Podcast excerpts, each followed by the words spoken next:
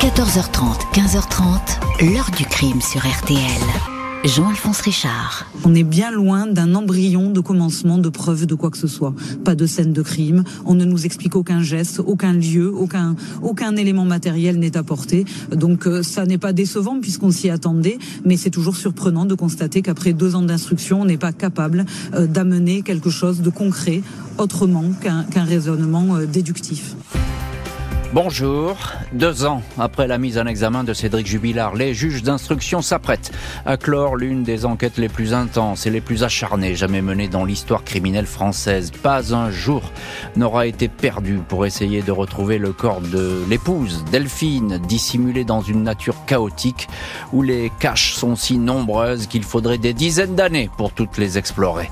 Même si à première vue l'histoire semble rester à son point de départ, pas de corps, pas de preuves, pas de témoins, le mari demeure aux yeux des enquêteurs le seul suspect digne d'intérêt. Il pourrait être renvoyé dans les mois qui viennent devant une cour d'assises, retenu contre lui une minutieuse accumulation d'indices, de déclarations, de constatations qu'ont réuni les enquêteurs. Autant de points qui convergent selon eux vers un époux qui a toujours nié les faits, mais si ce n'est lui qui aurait pu en vouloir à la jeune femme? Quels sont ces éléments qui peuvent tout faire basculer? Question posée aujourd'hui à nos invités. 14h30, 15h30. L'heure du crime sur RTL. Dans l'heure du crime aujourd'hui, retour sur l'affaire Jubilard. Il y a deux ans, Cédric Jubilard était mis en examen. Il a toujours nié avoir fait disparaître son épouse Delphine, dont le corps n'a pas été retrouvé. Des mois de tension pour l'époux qui n'a jamais craqué. Mardi 13 décembre 2022 au soir, Cédric Jubilard, bonnet, gilet pare-balles qui dissimule une doudoune kaki, réapparaît au numéro 19 de la rue Yves Montand à Cagnac-les-Mines, la maison où son épouse Delphine a disparu dans la nuit du 15 au 16 décembre 2020.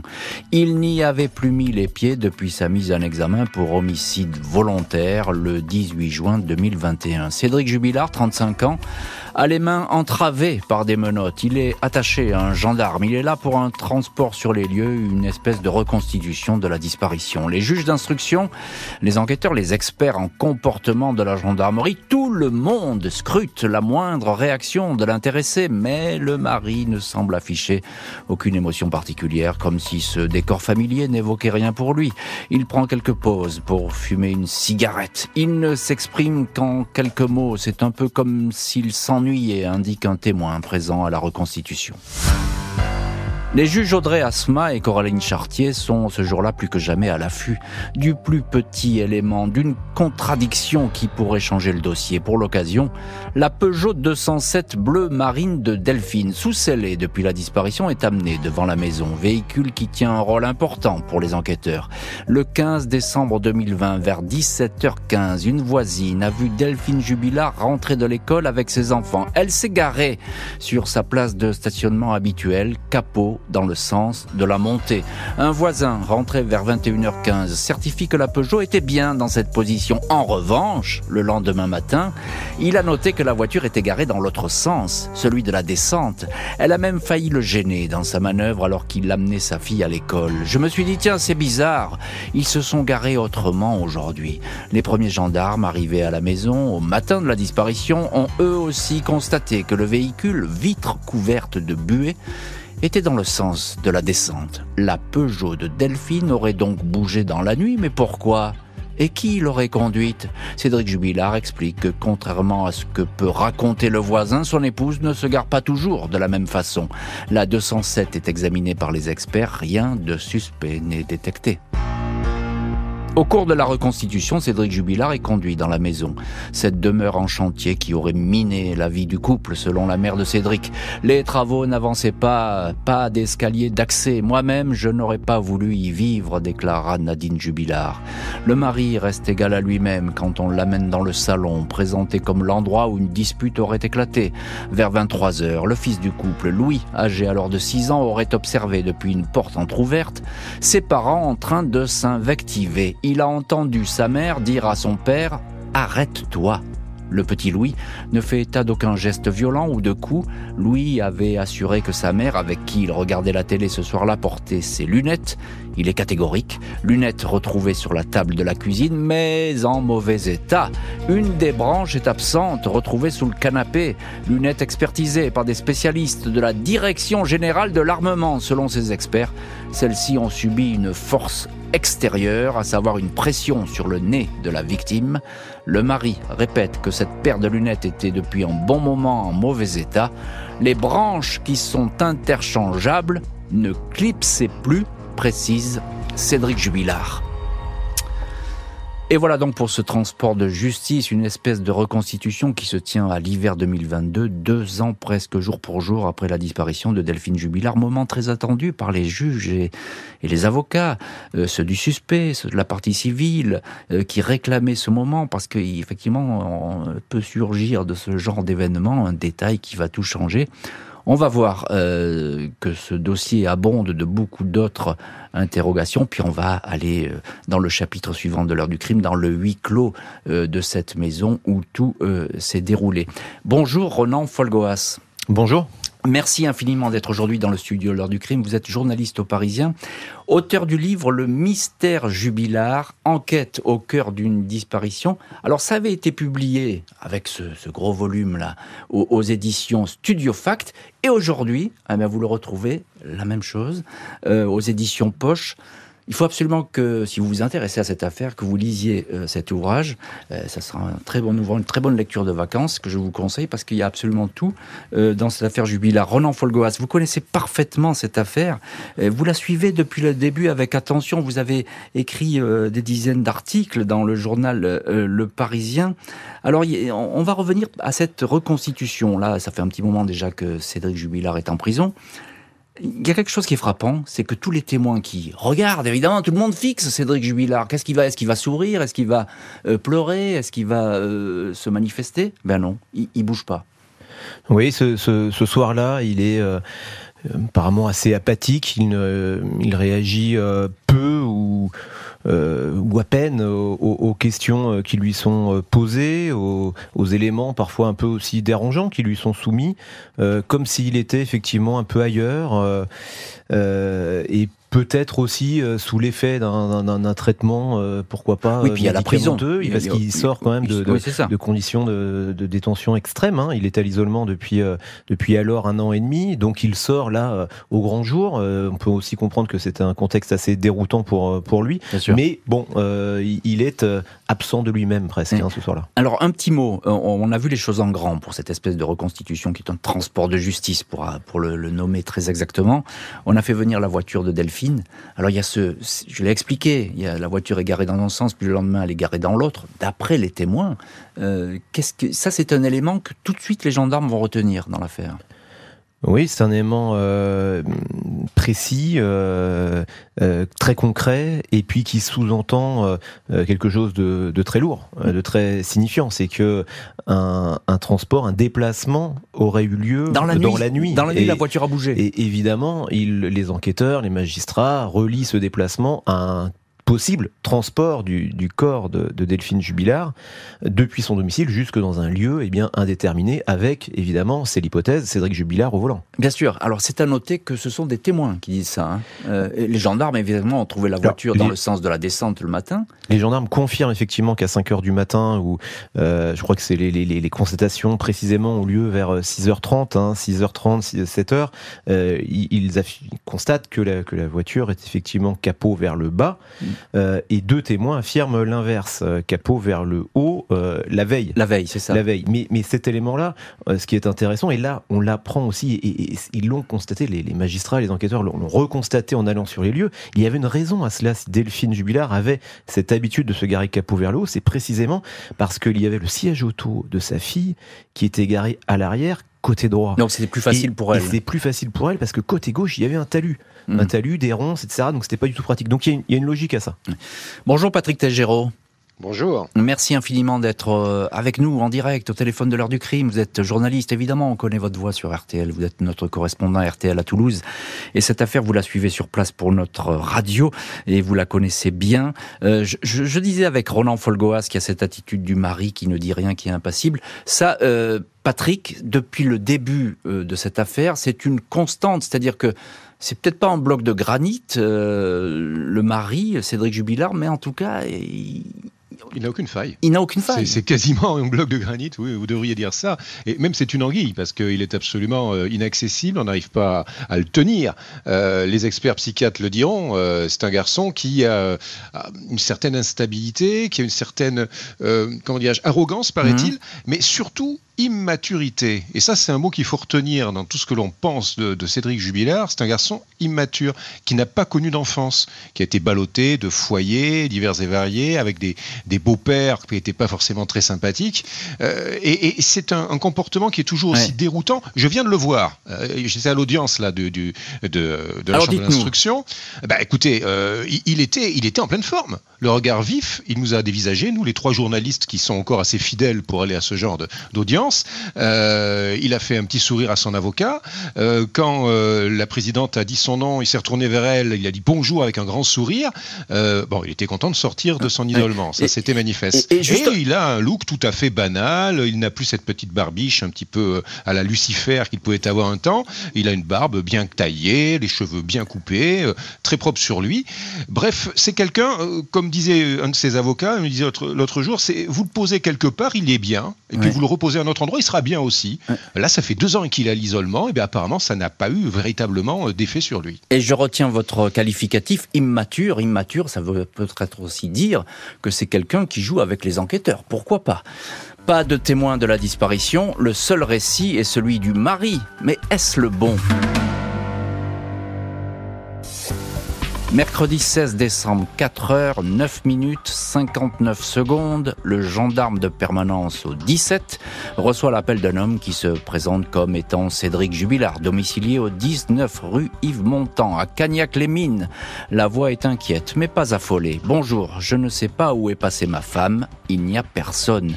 Il donne des détails à l'opérateur, il vient de se réveiller, il n'a pas trouvé son épouse, Delphine, il a fait le tour de la maison, il est trop tôt, il n'a pas voulu alerter les voisins. Il raconte que Delphine a déjà disparu une fois, c'était en plein été. Elle s'était endormie dans l'herbe pour regarder les étoiles filantes. Cédric Jubilard n'omet pas de dire que son couple ne va pas bien, mais il assure qu'il n'y a pas eu de dispute. Il travaille dans le bâtiment, il est ouvrier plaquiste. Ses propos retranscrits par le gendarme de veille sont les suivants. Je me lève tôt, je me couche tôt. Vu qu'on est en instance de divorce, on ne se parle presque plus. Chacun fait sa vie. Et voilà. Il regrette qu'elle ne lui ait pas dit où elle allait plutôt que de le laisser galérer ici comme un con.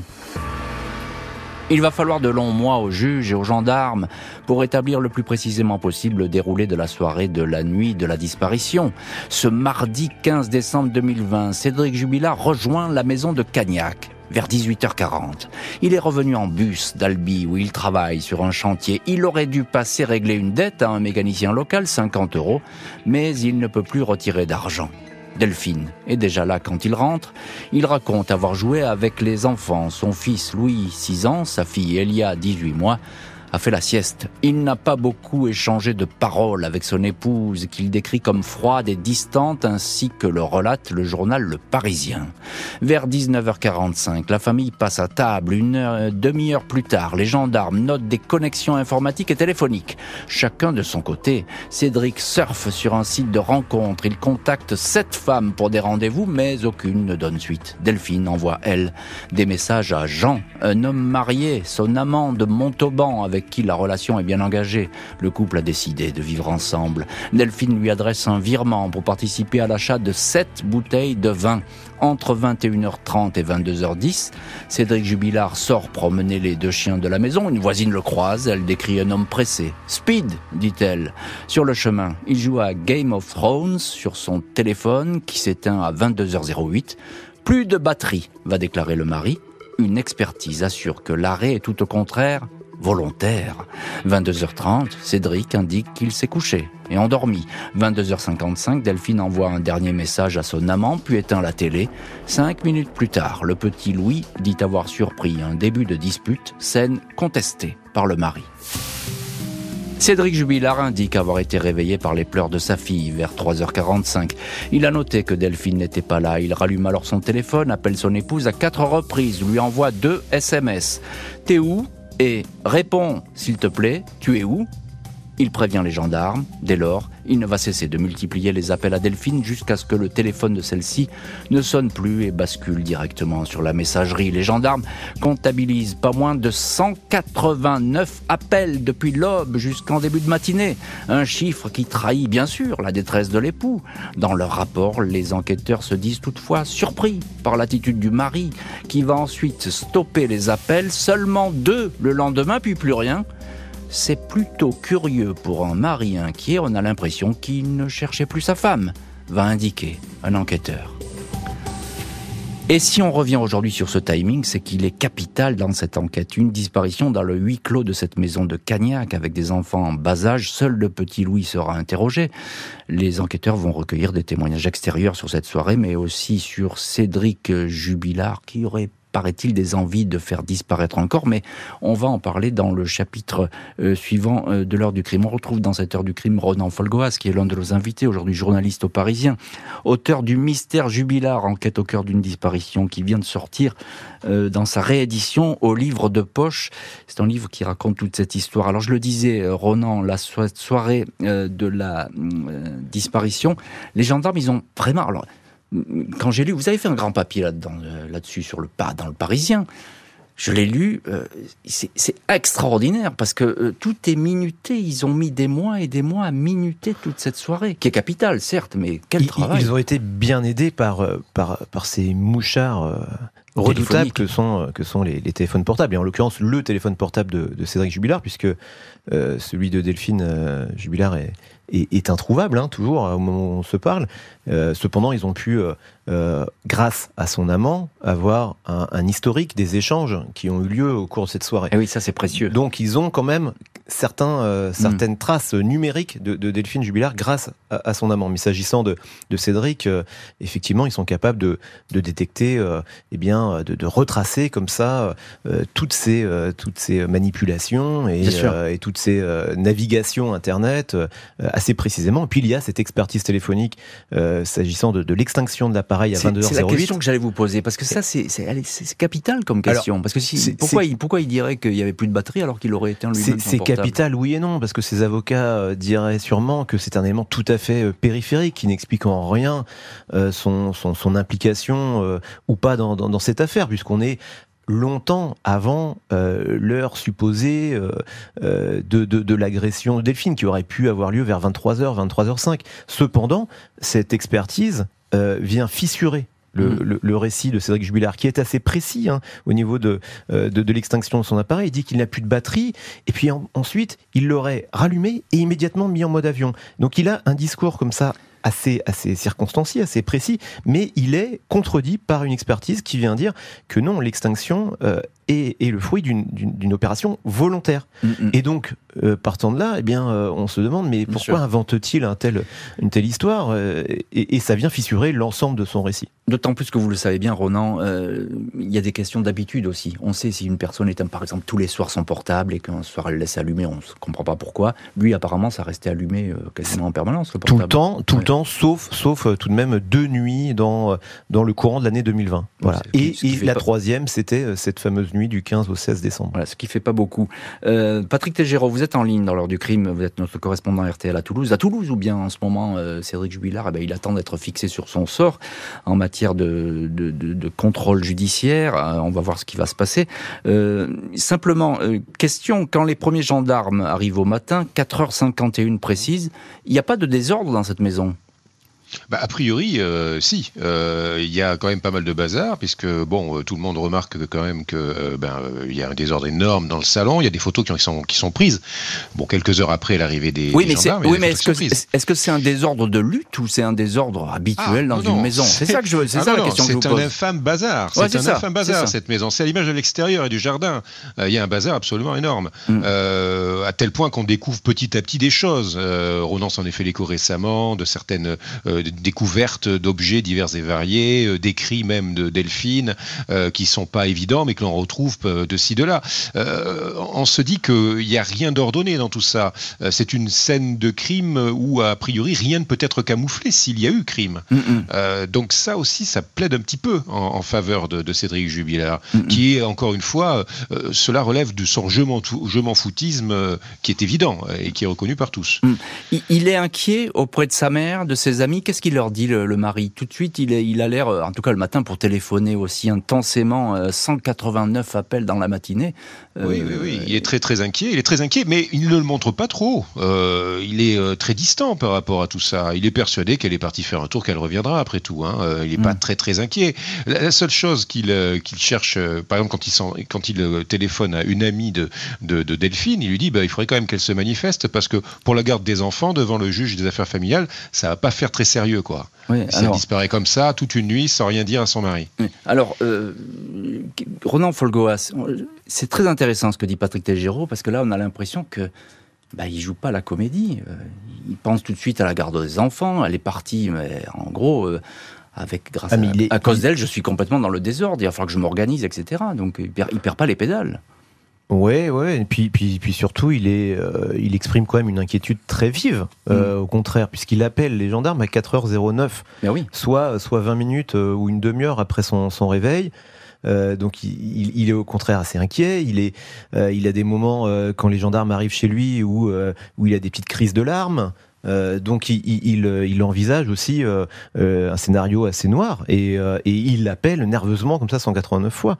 Donc non, c'est un, un homme visiblement très inquiet. Les gendarmes sont persuadés que le mari a fait disparaître l'épouse, un geste criminel dont il aurait parfois parlé.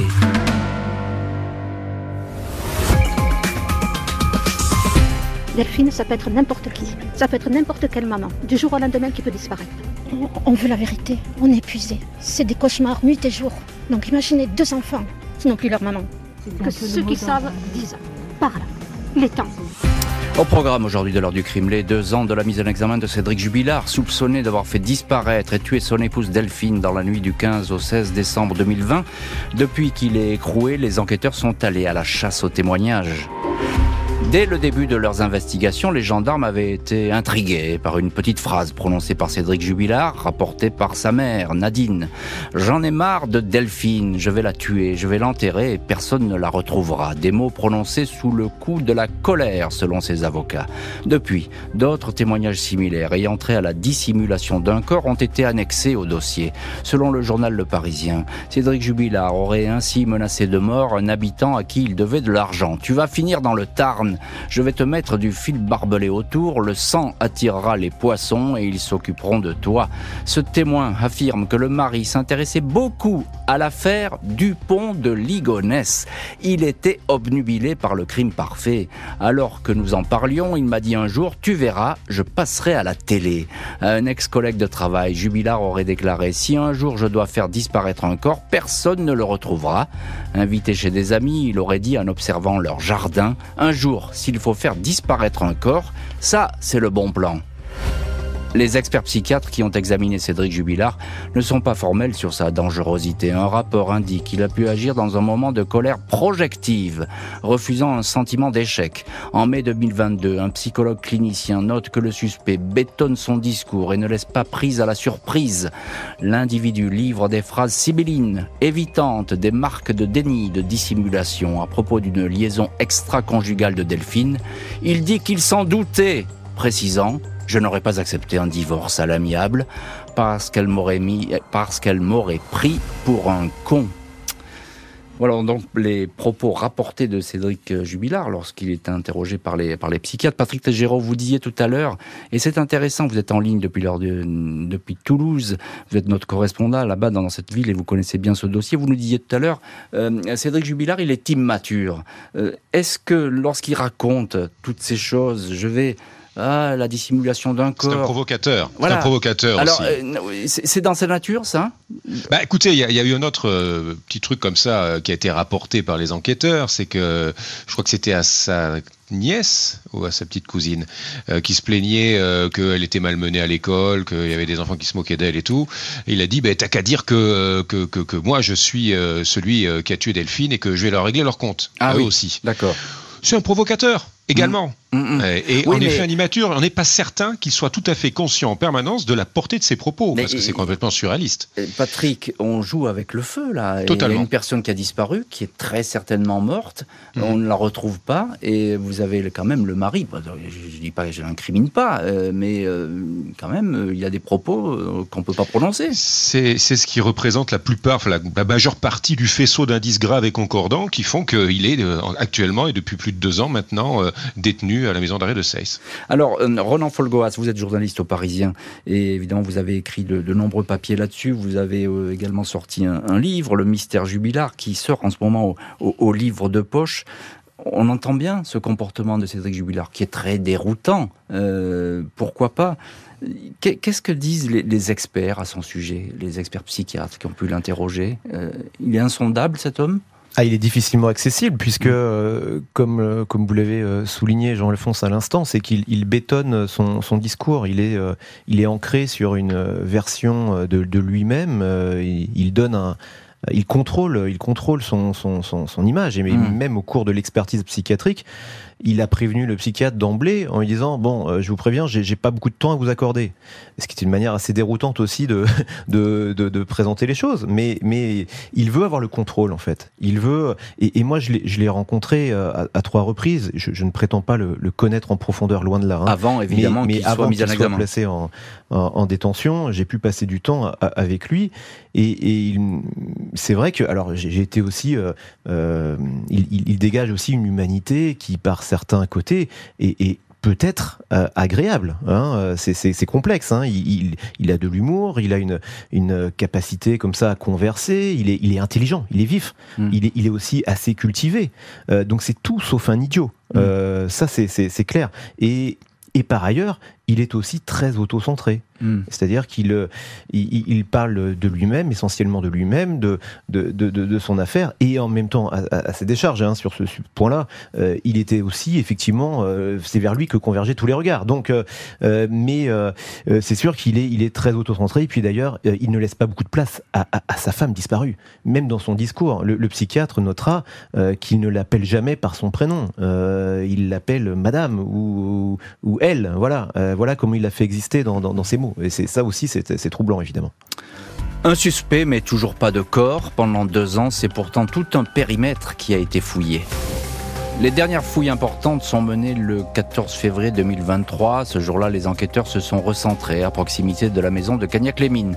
Quatre plongeurs spéléo de la gendarmerie visitent un puits étroit qui descend à 6 mètres sous terre, mais aucune trace de delphine. Des dizaines de kilomètres carrés n'ont cessé d'être ratissés dans cette campagne truffée de galeries minières, autant de trous qui pourraient servir de cachette, très souvent recouverts par une végétation dense et sauvage. L'un des sites répertoriés par les gendarmes, près de 700 hectares, n'a pas pu être exploré à fond. Il s'agit d'une ancienne mine de charbon, transformée en parc de loisirs destiné à la balade, aux activités sportives, le parc de la découverte. Il est assez facile d'accès la nuit, bien connu des habitants du coin. Il recèle beaucoup d'endroits où personne ne s'aventure. Malgré des recherches vaines, le directeur d'enquête laisse dans un rapport planer le doute. Il nous est impossible d'affirmer que le corps de Madame Jubilard n'y a pas été déposé, écrit-il. Les juges Audrey Asma, Coraline Chartier estiment que le mari, parfait connaisseur de la campagne, a eu le temps de transporter la dépouille et de la déposer dans un lieu secret. Delphine Jubilard était encore vivante le 15 décembre 2020 au soir, au moins jusqu'à 23 heures, heure à laquelle le petit Louis dit l'avoir vu discuter avec son père dans la maison. Il y a ensuite un espace d'environ 3h30, suffisant selon les enquêteurs pour que Cédric emporte le corps de sa femme à bord de la Peugeot 207 et le cache dans un lieu qu'il aurait repéré à l'avance.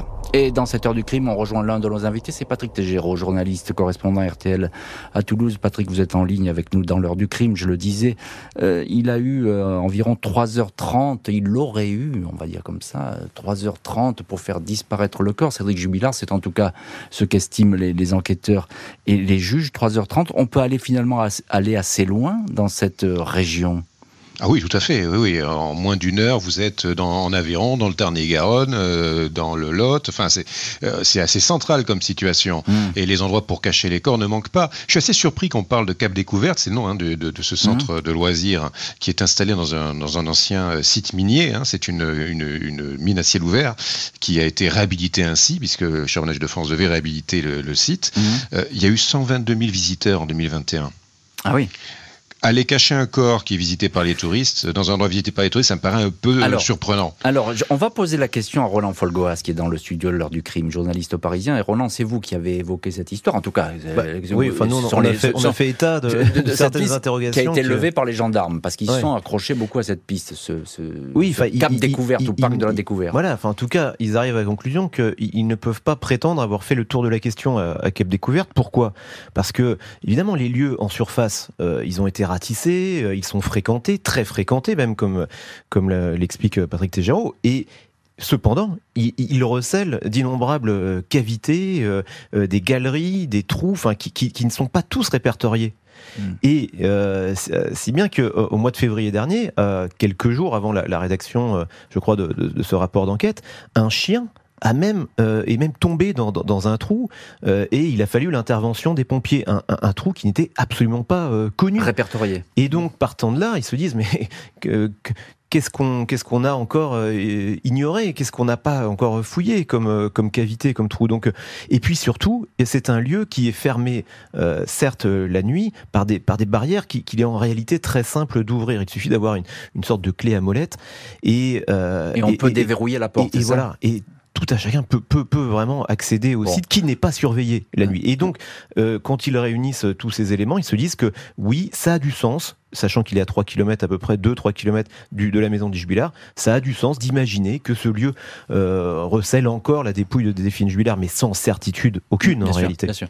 Euh, Patrick Tégéraud, euh, c'est une question qu'on pose dans, dans toutes les, les, les, émissions où on aborde ce dossier Jubilard et qu'on pose depuis deux ans. C'est toujours la même question. Comment peut-on cacher un corps dans cette région sans le retrouver? Ça paraît impossible, Alors, mais c'est une région un peu spéciale, c'est ça? Oui, enfin bon, c'est une région spéciale, c'est une région minière, donc en effet, il y a des cavités, mais elles ont principalement été comblées pour des raisons de sécurité, bien évidemment, parce que euh, certains terrains menaçaient de s'affaisser, donc il fallait combler en dessous, il y a des maisons qui risquaient de partir comme ça euh, et d'être détruites. Euh, mais euh, voilà, le, la vraie question, c'est de savoir quel est le scénario possible, mmh. qu'est-ce qu'on peut imaginer euh, sur d'abord ben, les coups portés, euh, l'assassinat en tant que tel, ou le meurtre, et ensuite comment il s'organise? Pour l'instant, on ne voit pas véritablement de scénario tenir la route. Et tout est discutable et tout est discuté. Et ça, c'est le cœur même de ce dossier. On va y revenir encore dans, dans le chapitre suivant, mais effectivement, c'est le cœur même du dossier. C'est que c'est une accumulation de, de, petits détails, de sensations, d'impressions, euh, de petits relevés, mais il n'y a rien de concret. C'est ce que vous nous dites, euh, Patrick Tégéraud. Bah oui, euh, l'idée, en gros, des enquêteurs et des magistrats, c'est de se dire voilà, sur le coup de 23 heures, euh, euh, Cédric Jubilard est, est fou de colère. Il a découvert une photo euh, de, de, de, sa femme envoyée mmh. à son amant. Euh, ils ont une explication, ça se passe mal, il lui porte un coup et, et voilà, et, et, elle tombe mal peut-être, elle meurt et euh, il se débarrasse du corps. Alors comment fait-il? Ah, Il mmh. aurait utilisé la voiture. Est-ce qu'il a utilisé la voiture de, bah de oui. Delphine ou est-ce qu'il a utilisé mmh. la voiture d'un copain à lui, comme le raconte son collègue de, de, détention? On part de suite dans des trucs qui sont scabreux, quoi. Rien n'est véritablement. je sais pas si c'est euh, scabreux, concret. mais il y a une construction, on va l'appeler comme ça, mais qui, euh, au final, euh, fait un très très gros dossier. Pas de corps et un mari qui dément, les juges arrivent au bout de leurs investigations. Cédric Jubilard, interrogé à plusieurs reprises par les juges d'instruction, n'a jamais livré le moindre début d'aveu. Il dément avoir tué son épouse. Après deux ans d'intenses recherches, les juges songent désormais à boucler le dossier. À la clé, un très probable renvoi de Cédric Jubilard devant une cour d'assises. Nadine Jubilard, la mère de Cédric, attend, elle aussi, de son côté, la vérité. J'ai plus de force. J'ai plus rien à ce moment-là. Donc je demande à mon fils, pour Elia, pour Louis, pour Delphine, pour la famille de Delphine, de dire la vérité. Pour que moi aussi, plus tard, je puisse regarder mes petits-enfants droit dans les yeux et pouvoir leur dire aussi la vérité. Et que j'ai tout fait pour essayer de connaître la vérité. Et la réponse de mon fils, c'est J'ai rien fait, maman.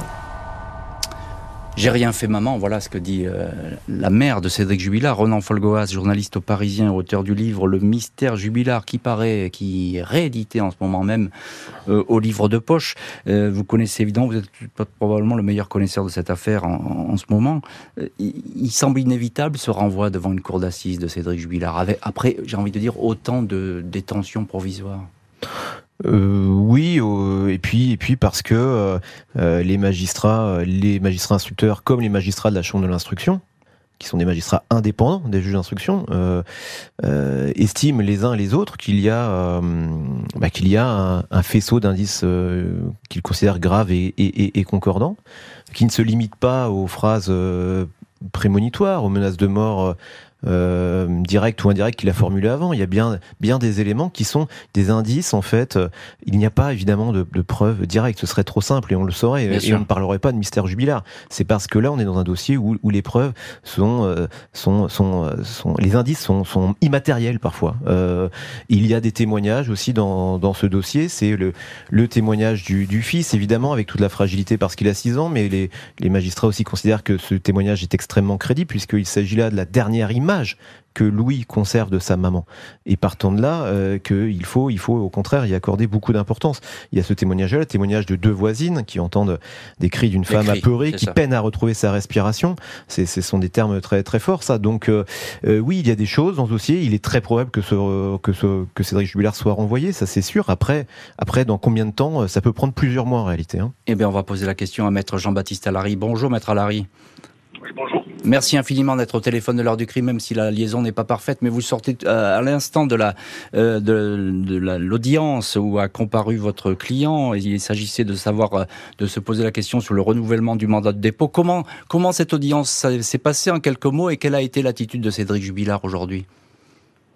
L'audience s'est passée comme, euh, comme les autres audiences euh, euh, qui nous ont précédemment réunis. Hmm. Euh, il a finalement relativement peu parlé, et s'est contenté de clamer à nouveau son innocence.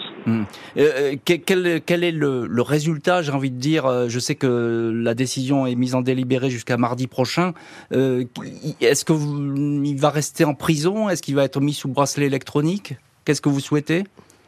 Alors nous, du côté de la défense, on a toujours demandé qu'il soit placé sous surveillance électronique, effectivement, parce que, euh, en tant qu'avocat, alors pas spécifiquement en tant qu'avocat de Cédric Jubilard, mais de manière générale, je ne suis pas un grand adepte de la détention provisoire, surtout quand elle se prolonge dans des délais aussi conséquents que ceux qui nous occupent là. Mm. Et lorsqu'il y a une solution crédible de sortie, il faut que la justice s'en saisisse.